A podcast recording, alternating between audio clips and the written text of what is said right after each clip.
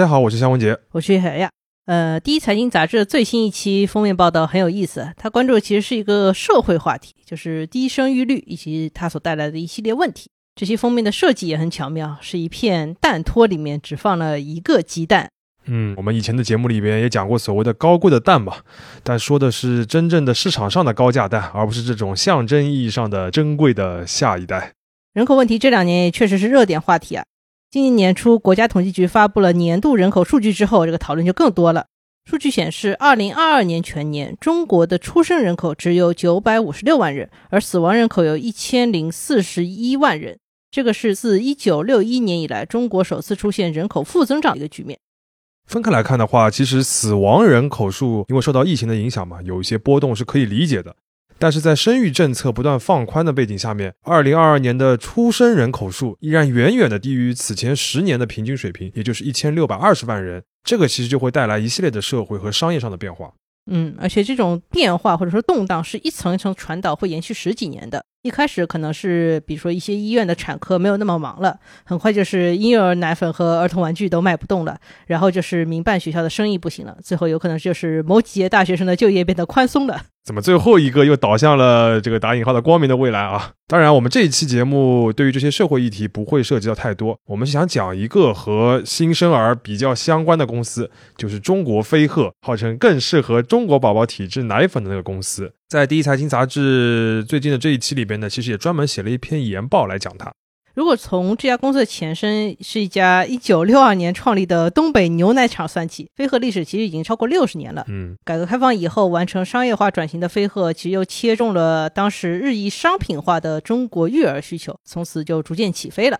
目前飞鹤是在港交所上市，呃，上市以来业绩基本上一直是往上走的，加上它的利润率常年也比较高，所以也有所谓“奶粉毛”的说法。我发现中国股民真的有点过于喜欢茅台了啊！宁德时代嘛叫电池毛，中远海控叫航运毛，飞鹤叫奶粉毛。总之，一切营收和利润率很高的大企业都可以是毛，对吧？嗯，不过在二零二二年，这个奶粉毛的业绩也发生了动摇，它出现了港交所上市以来首次明确的营收和净利润双降。在飞鹤自己解释里面，业绩的下滑有三个原因，包括行业竞争的加剧、比较激烈的去库存，但是排在首位的还是内地出生率的下降。所以这期节目呢，我们就来聊一聊飞鹤这家仅仅依附于人口变化趋势的公司，以及它如何开发出所谓更适合中国市场体制的这样一个商业模式。呃，此外呢，我们还会看一看，在新的这个人口格局下面，飞鹤这家公司是否已经摸索出了下一阶段的一个解决方案。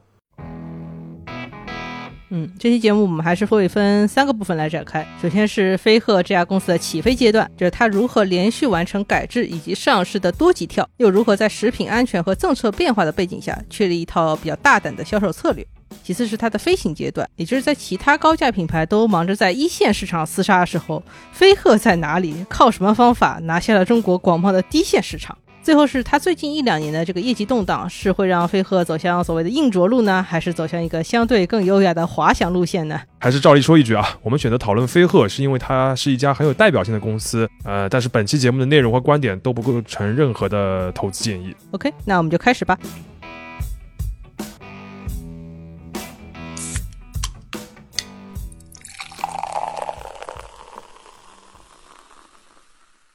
这里是商业就是这样。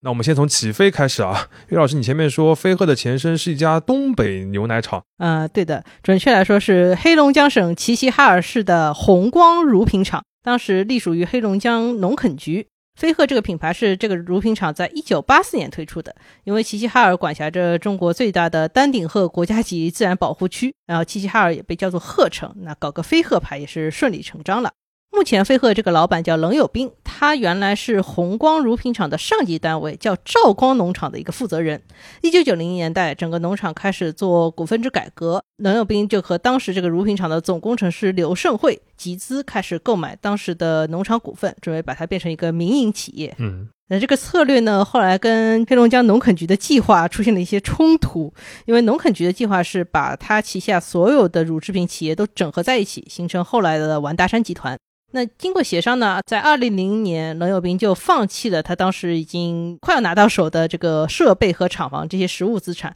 但是他最后拿走了飞鹤这个品牌。之后呢，他又带着一百多位老员工去附近的克山县集资买了一个乳品厂，把这个厂房改造一下，产线做一做，然后开始就做起了自己的飞鹤牌奶粉。大的框架是一个比较典型的东北国企改制的这个故事，但是这个结果比就是漫长的季节这个电视剧里边要展示的好啊。按照我们同事许世宇也是这个偏飞鹤的研报的编辑的这个说法啊，飞鹤属于一个结果还不错的一个画纲。另外就是也比较特殊的就是飞鹤它没有选择去国企改制的过程当中拿下那些这个硬的资产，而是保留了品牌和团队。嗯，反正是有一些自己的想法吧。但是在这个过程里面呢，钱始终是个大问题。罗永斌在做飞鹤的过程中，说是集资干了各种事情，其实还是有一部分是所谓的借债嘛。那飞鹤刚刚成立，它造血的能力还没有办法这么快提升上来。那之后如果要扩产，其实又需要钱，所以说融资始终是这个新公司的压力。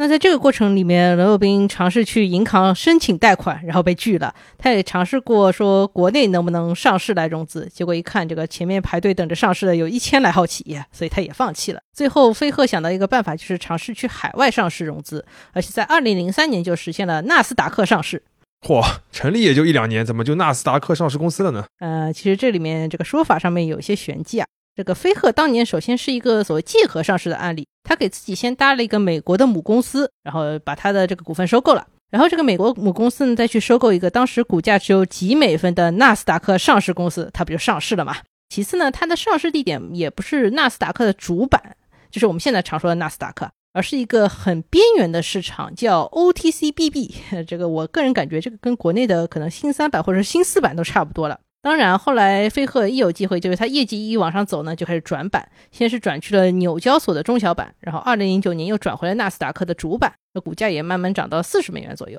所以一开始其实是所谓的被逼无奈赴美上市啊。那么这个折腾了一圈之后，他在美国到底融到钱了吗？嗯，其实他后来就是说往上走了以后还行啊，但是一开始这个所谓的上市拿到钱其实非常少。最早上市的时候，飞鹤一共才卖出去一百五十万美元的股票，其中有三十七万美元是用来支付各种手续费的，另外还给操作这个借壳过程的中间商给了四十二万美元的现金和股票，那等于他最后拿到手的只有一半了。按照当时的汇率折合人民币的话，还不到六百万元。哇，这个非常微小的上市。呃，非常微小上市，但是去美国上市呢，其实给当时的飞鹤买了一些额外的好处，因为美国市场对于食品的安全监管会比较严，当地的投资者也很注重各种资质和产品品质的水平，所以呢，飞鹤和当时的很多乳品企业不同，它会花比较多的钱在就是源头的问题，也就是牧场和奶源上面。二零二零年，飞鹤还把自己常年合作的这个第一大奶源供应商原生态牧业直接收购了，它其实就是进一步想要强化上下游协同。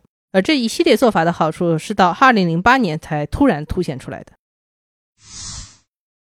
二零零八年发生的大事很多啊，那其中和乳品行业高度相关的就是臭名昭著的三聚氰胺事件。一年之内啊，这个著名的三鹿集团就倒闭了。是的，嗯，三聚氰胺事件基本上波及到当时国内乳品行业的所有大公司，但是飞鹤不在其列，因为它的品质确实没有检出任何东西啊。所以说这个事件之后呢，它反而一下子就鹤立鸡群了。那事件之后呢，这个飞鹤的业务就是井喷式的增长，据说单月的增长率可以达到百分之六百，它迅速的成为了黄河以北地区的第一大奶粉品牌。飞鹤原本以为说自己借着这个东风呢，可以长驱直入拿下更多市场，但是实际情况是，这个三聚氰胺事件之后呢，一方面像蒙牛、伊利这些大厂并没有完全的被打倒，另外一方面呢，外资品牌又借着这个机会开始加速渗透中国市场。人民日报在二零一四年引用过一个统计数据，他说，二零零九年之后，有超过一百个新的羊奶粉品牌进入了中国市场。那这些洋品牌不仅信任度更高，那提价也更容易。嗯，我记得当时其实很多这个报道都在讨论的是中国的乳业或者是奶粉行业会不会就就此坍塌的一个问题了。而飞鹤虽然当时它这个品牌形象比较优质，但其实仍然处于成长期，规模也不算最大的那个级别。那这个时候突然多了很多的竞争者，而且个个都很强，实际上是一个非常危险的局面。嗯，而且当时还有个危险的问题，就是飞鹤身上背了一个和红杉资本的对赌协议。此前飞鹤为了抓紧扩张，它缺钱，就引入了红杉的六千三百万美元投资。但是呢，它要保证二零零九年的销售业绩达到一个很高的目标，结果自然是没有达到啊。到二零一一年，飞鹤就连本带息分四次归还了红杉的投资，回购了自己的股票，还出售了旗下的两个自营牧场，相当于有点折损了。那如果从二零零九年到二零一六年这个阶段的业绩来看，飞鹤当时的收入只是从十八亿缓慢爬升到了三十七亿，如果算年复合增长率的话，只有百分之九点一，反正不算是一个很好的水平。所以就是说，在这个三聚氰胺事件之后，它长期的一个发展的态势，其实没有就是当下那个事件之后那个那么紧喷的那种状态。对，反正是当时有一些乐观的估计了。那直到二零一六年下半年，这个市场才又给飞鹤送来了一个利好。当时有一个叫《婴幼儿配方乳粉产品配方注册管理办法》的一个行业规定开始实施，后面我们就简单把它叫做注册制了。注册制当时主要卡是两方面，一方面是奶粉的产品品质，那基本上把奶粉的监管提升到了跟药品一样的一个监管水准；另外一方面是准入门槛，每个乳制品企业的工厂最多可以注册三个品牌，共计九种产品配方，那每次走注册流程呢就要一到两年。那这个注册制的规定呢，就大大的打击了一批靠贴牌代工生产的小品牌，因为他们这个厂只有这么少量的一个量级可以注册的话，其实是轮不到他们的。嗯，那反过来也有利于自营奶源，而且产品集中度比较高的一些品牌。当然，还有一些反向操作的办法，就是如果你钱比较多，这个企业可以直接去买一些工厂。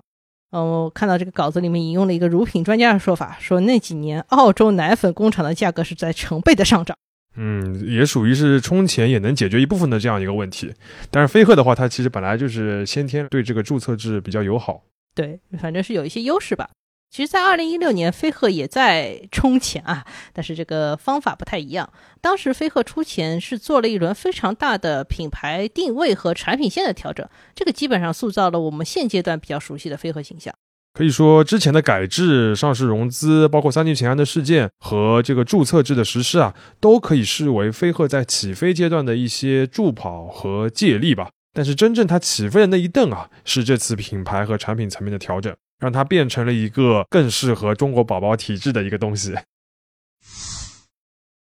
刚才我们一直在 Q 他这一句蛮著名的 slogan 啊，现在更适合中国宝宝体质这个说法已经成为了社交网络上面一个经常用的一个梗。那反过来说，作为一个公司的 slogan 的话，就能体现出它相当的成功了。那相当成功啊，这个是品牌定位调整里面一个经典案例了。飞鹤原先的 slogan 叫“一罐好奶粉”，罐是贯彻的罐哈。这个一方面这个 slogan 比较简单，另外一方面它既有点像书面语，又像一个不太好笑的谐音梗，要扣钱。哎，那更适合中国宝宝体质这个 slogan 呢，是找当时的一家品牌咨询公司重新起的，那内涵就比较丰富。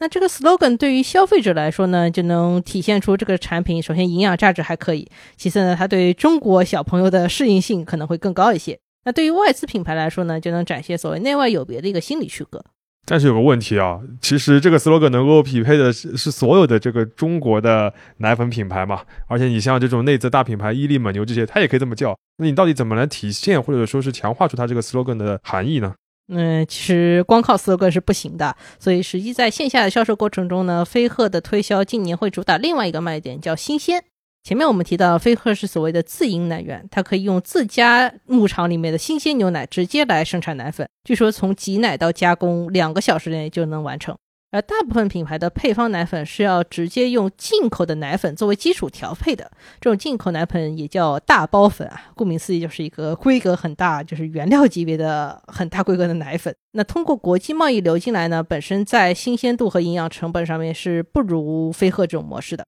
而这种新鲜的特点，在门店的导购手里面呢，会用比较直观的方式来对比呈现出来。有一些飞鹤的股民啊，自己在门店调研时候就发现说，导购会强调，飞鹤的奶粉冲完以后颜色更自然，然后闻起来、喝起来都更有奶味，然后溶解过程也更快更好。嗯，如果小朋友的这个父母很讲究眼见为实的话，这种线下的推销过程当中，被飞鹤说服的可能性就蛮大了。是的，这里稍微有点扯远了，因为线下渠道部分等会我们还会再提。那回到品牌调整，当时飞鹤不仅有了新的 slogan，还做了几件事情。一个就是砍掉了所有价格在两百元以下的传统产品，开始走一些高端高价路线，强推的就是它的核心品牌叫新飞帆。另外呢，就是做了一轮铺天盖地的品牌推广，包括线下的门店的物料更新，以及请章子怡代言全线产品，还有做了一大轮相应的广告投放等等等等。根据飞鹤总裁蔡方良此前接受媒体采访时候的披露，二零一七年上半年，飞鹤总共投放的电视广告就有两万三千七百多档，这是万啊。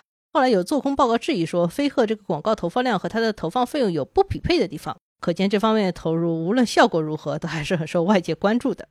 另外还有一组数据啊，就是二零一六年飞鹤整个公司的净利润只有四点一亿元，但是当年公司在广告上面的预算就是五点五亿元。之后很多年里面，包括广告费、宣传费、线下活动费在内，统称为销售和经销开支，这一项都可以稳定的花掉飞鹤百分之三十以上的年收入。我忘了之前从哪个地方看到有朋友想请我们聊一聊，为什么奶企这么喜欢投电视广告，并且砸很多钱去冠名那些顶级综艺啊？其实这个题目不是很好聊，因为缺少比较准确的这些投放效果的数据。但是从飞鹤的这个案例里边可以看得出，所谓高举高打的这样的一种营销的思路，基本上是大的奶企的一个标配。其实我觉得这里面好像也有一点点消费升级的理念，因为牛奶是日常生活中大家接受度很高、价格也相对比较便宜的一种营养补充剂，或者说是一种最大众化的营养补充剂了。对于一二线城市的消费者而言，你比如说走亲访友的时候，人家提了一提牛奶，或者提了两罐奶粉，可能你觉得已经稍微有点土气了。但是对于低线城市的消费者来说，这种广告或者说这种营销的做法还是有点必要的。嗯，这边有个很关键的点，就是飞鹤其实在面对很多外资的或者说是本地的这些大的品牌的竞争过程当中，它主打的这个铺开的面是在所谓的这个一二线以外的一些低线城市的。对的，他从一开始就没有想到说要跟这种大品牌也好，或者外资品牌也也好，做一些特别正面的竞争。他所打的就是他最熟悉的那个低线品牌的市场，在这个市场里边再做一个相对的品牌升级，或者说所谓的消费升级。是的，就是不要小看中国这个广袤的腹地。那要想触及这些低线城市的消费者，除了靠章子怡和吴京不断的在电视上出现啊，这个飞鹤也要主动出击，不停的直接出现在大家眼前，出现在地面上。这个也要提到飞鹤另外两个能力，一个是叫消费者教育能力，另外一个是渠道能力啊。消费者教育又出现了啊。呃，我们前面提到飞鹤这个所谓销售和经销开支里面，线下活动费也是比较大的一块。这些活动呢，其实主要是针对家长的，因为婴幼儿产品是属于典型那种消费者和使用者分离的模式，小孩吃奶粉，但是付钱的是爸爸妈妈，所以说服爸爸妈妈是重点。而在飞鹤体系里面设计了三个等级的消费者教育活动。规模最大叫嘉年华，这个每场有三百到五百人可以参与，就是一边玩一边给你讲解。其次是叫妈妈的爱研讨会，还有各种各样的中小型研讨会啊，主要是给就是说适龄的妈妈做一些育儿的知识普及。最后呢是在线下门店做一些几十人规模边玩边讲解的叫迷你秀，反正就是有各种各样不同的教育活动。从二零二零年开始呢，还有百分之六十左右的这类活动因为疫情的原因被放到线上举行。那如果我们看一些数据，二零二一年公司所举办的这三类活动合计起来超过了一百万场，那当年是累计吸引到了两百二十七万新客户。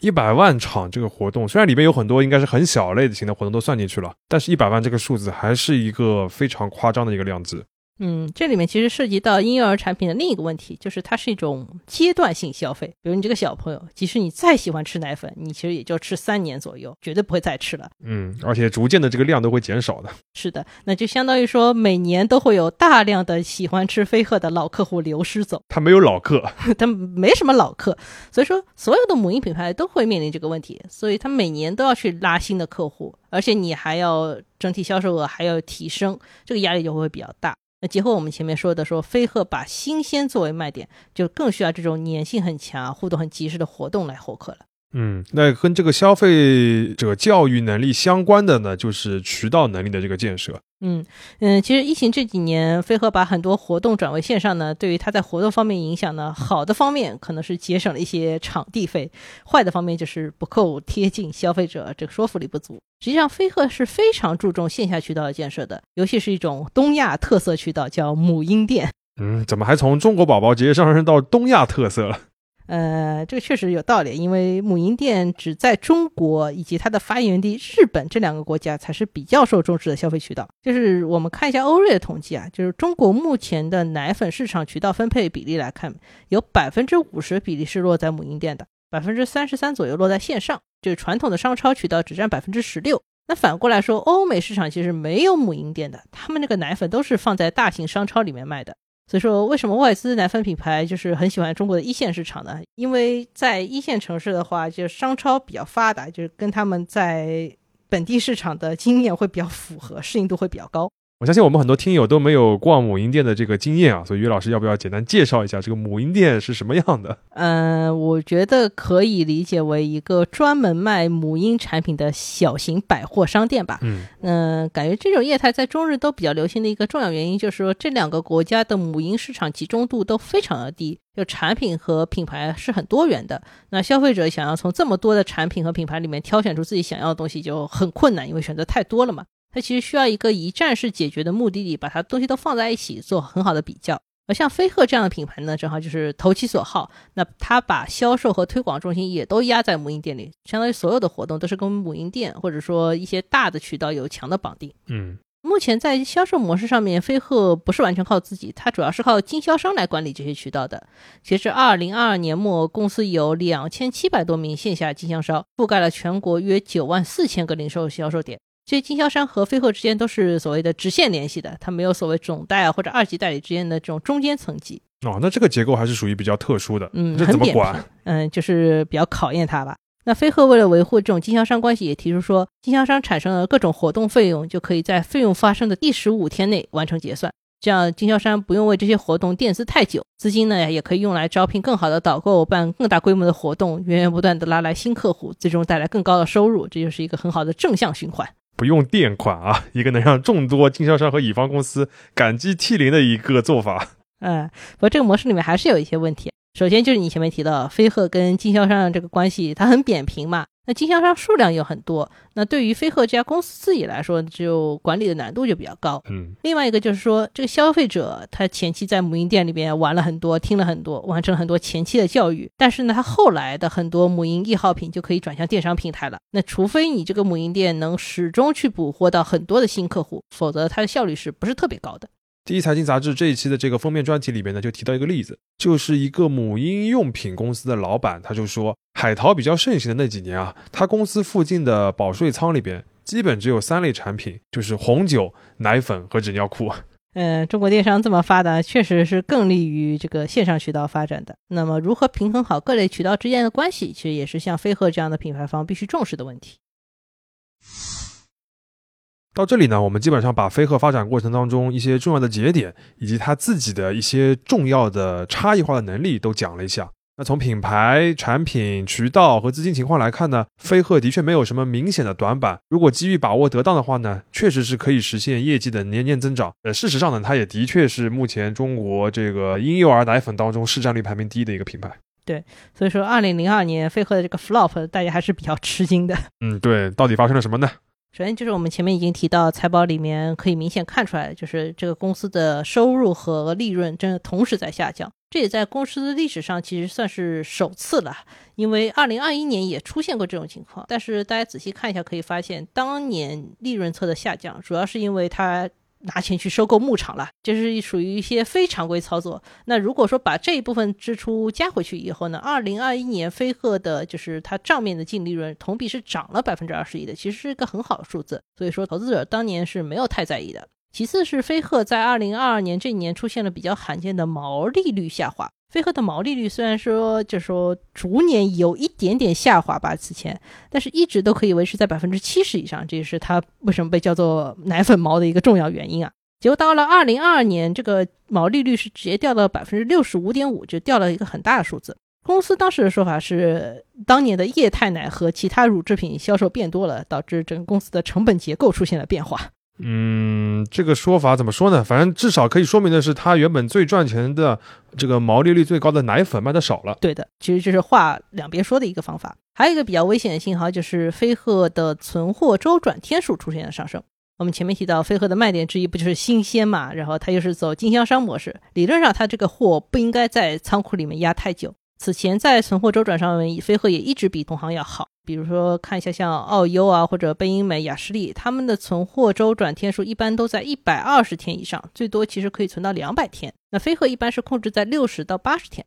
但是二零二二年的中报里面，飞鹤披露说自己的存货周转天数已经上升到了一百天左右，这个其实已经不太合理了。所以二零二二年下半年，飞鹤花了很多精力去库存，最后这个变化体现在了全年的财报里面，但是也造成了经销商端压了比以往更多的货。这里边有一个猜想啊，我们的猜想就是为什么这个存货激增的问题出现在二零二二年上半年呢？我们感觉主要原因还是因为当年上半年全国的这个物流形势都不太乐观。的确会出现很多产品运不到门店的这种情况，那同时门店和线上的客流量也肯定要远比以往要低，所以还是放在仓库要比较好一点。嗯，有这种可能。当然，下半年这个很猛烈的去库存动作，其实比较容易让经销商在压力之上开始降价促销，或者是靠一些串货啊、甩货来扰乱原来的一个市场价格，或者说市场秩序。其实目前已经出现了，就是同一款飞鹤产品在不同的营销渠道上面价格差异比较大的现象。希望这只是一个暂时的情况。嗯，这个其实是非要非常警惕的，尤其是飞鹤这种比较扁平，但是规模又非常大的经销商体系，很怕这个价格出现动作变形的。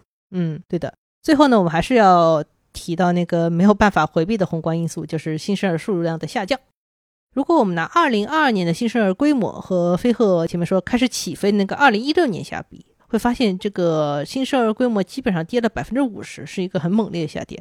那在这样的局面下，如果公司要保证业绩未来还能再上升，基本上只有两条路，要不然就是进一步扩大自己的市场占有率，呃，这个飞鹤已经是第一名了，还要再扩大；要么就是选择直接提价，飞鹤的产品已经蛮贵了，还要再提价。所以说，这个两点对于飞鹤或者说处于整个经济下行期的乳制品行业来说，都不是很容易做到的。嗯，还有一个点就是新生儿的规模，它的变化不仅直接影响奶粉企业的销售收入，其实也影响生产。因为在新生儿的规模攀升的几年里边，飞鹤已经逐步把自己的产能扩充到一个比较高的水平了。那如果市场的需求量没有跟上，甚至是萎缩的话，那这个产能的利用率首先就会下降。那其次就是此前的这个产能的投资的回本速度也会变慢。嗯，如果他没有找到一些更好的办法，比如说出口的话，它确实很难消化这种产能了。那回过头看呢，其实很容易发现。飞鹤在启动阶段和它的成长阶段都很依赖当时的人口红利，那加上一些政策因素和黑天鹅事件，多做营销、多铺渠道这种高举高打的战略，其实就很容易收获很高的收入。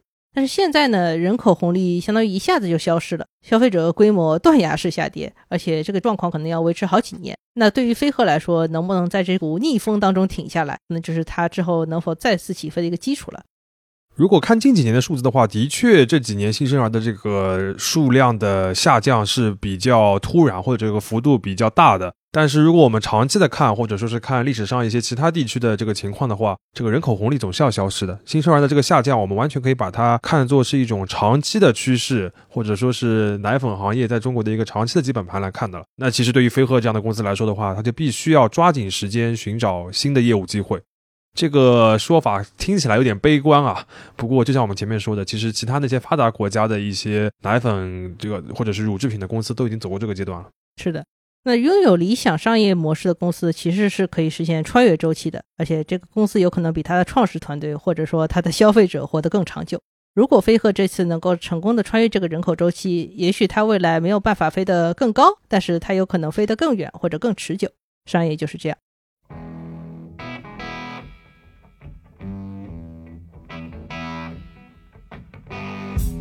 感谢收听这一期的商业就是这样。你可以在各大播客平台收听我们的节目。如果喜欢我们，可以在苹果播客内点击关注，也可以在小宇宙平台给我们打赏，这会对我们很有帮助。期待你在各个平台与我们交流。下期见。